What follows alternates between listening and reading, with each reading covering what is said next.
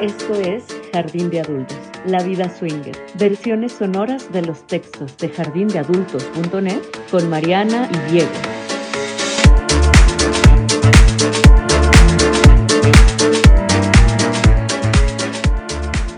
La historia de la regadera o dos mujeres besándose y una ducha muy larga. No siempre el erotismo ocurre bajo el manto de la noche. En esta ocasión, empecé el día mirando a Mariana comiéndose a besos a nuestra anfitriona. Tal vez porque la cultura pesa mucho sobre nuestros gustos eróticos, o porque las mujeres están hechas de corrientes marinas, pero pocos placeres se comparan con el deleite de ver a dos mujeres besándose en la ducha.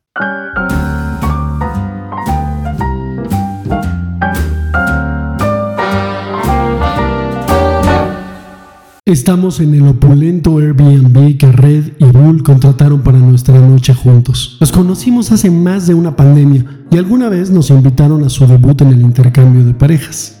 La vida real a veces se interpone entre nosotros y la vida ideal, y entonces los planes quedaron en pausa hasta que logramos años después la anhelada coincidencia. Así fue como después de un día de hamburguesas, alberca, tragos, música, fotos eróticas, besos, manoseos, juguetes, sexo oral, gritos, orgasmos, squirts y apadrinamiento ambiguo, amanecí con más necesidad que voluntad por darme un regaderazo. Mientras trataba de identificar cuál de las dos botellas de comercio fifi era la del champú, Mariana entró a decirme que nuestros anfitriones nos invitaban a conocer la regadera doble de su habitación. Por más que me sentí tentado, decliné el ofrecimiento, alegando que ya estaba en la ducha.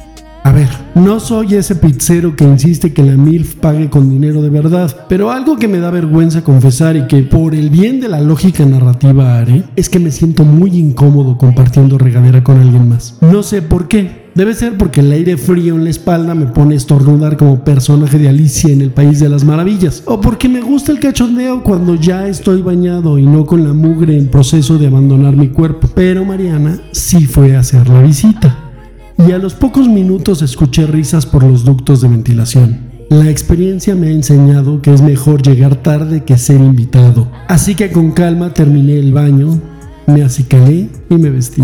Salí del cuarto justo a tiempo. Al menos eso adivino, porque en el camino me encontré a Bull corriendo hacia mí con la alegría de un niño que descubrió dónde estaban escondidos los regalos de los Santos Reyes. Diego, me dijo, no podía dejar que te perdieras esto. Ven. Y fui siguiendo sus pasos hasta el enorme baño de su recámara. La regadera, sin duda, había sido diseñada por alguien que soñaba con ver la escena que nos encontramos. Dos figuras color carne se deslavaban apretadas en un abrazo confundiéndose entre los chorros de agua y el vapor estrellado contra los vidrios del cancel. Un beso es solo un beso, declara la canción que Sam tocaba a regañadientes cuando su patrón se ponía autoflagelante pero nunca es solo un beso cuando lo hacen dos mujeres.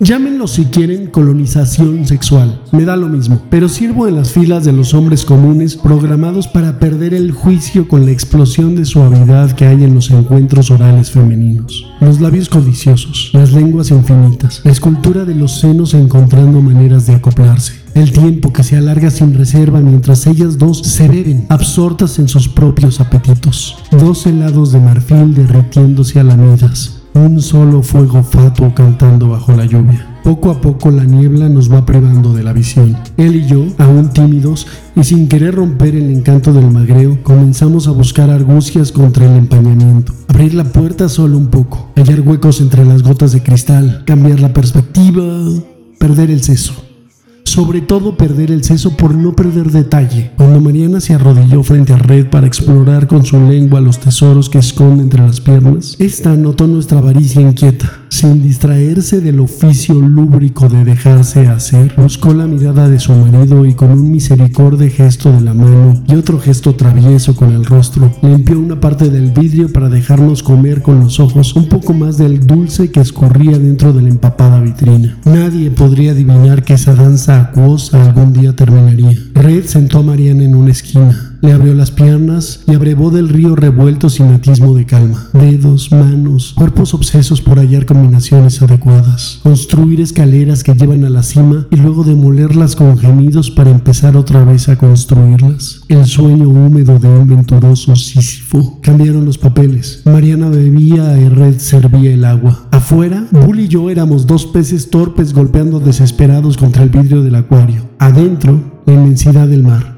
la calma de sus corrientes y mareas, el arrullo eterno de la tempestad. Un orgasmo llevó al otro, y este al otro, y este a una cadena que corría empapada sobre los cuerpos húmedos de ellas. La mañana entera fluyó sobre sus hombros, derramándose en sus pechos repletos de delirio. Bajó a chorros hacia las curvas de sus caderas. Escorrió por sus muslos y siguió mojando su paso por los pies. Cuando llegó la tarde, encontró en la regadera un paisaje cálido y vaporoso. Dos mujeres sentadas en el piso, los muslos entrelazados, las dos bocas bulliciosas todavía palpitantes de antojos, se devoraban mutuamente manteniendo vivo el discurrir de un acueducto. put this cookie on your face to remind you of your place in the backseat of your car.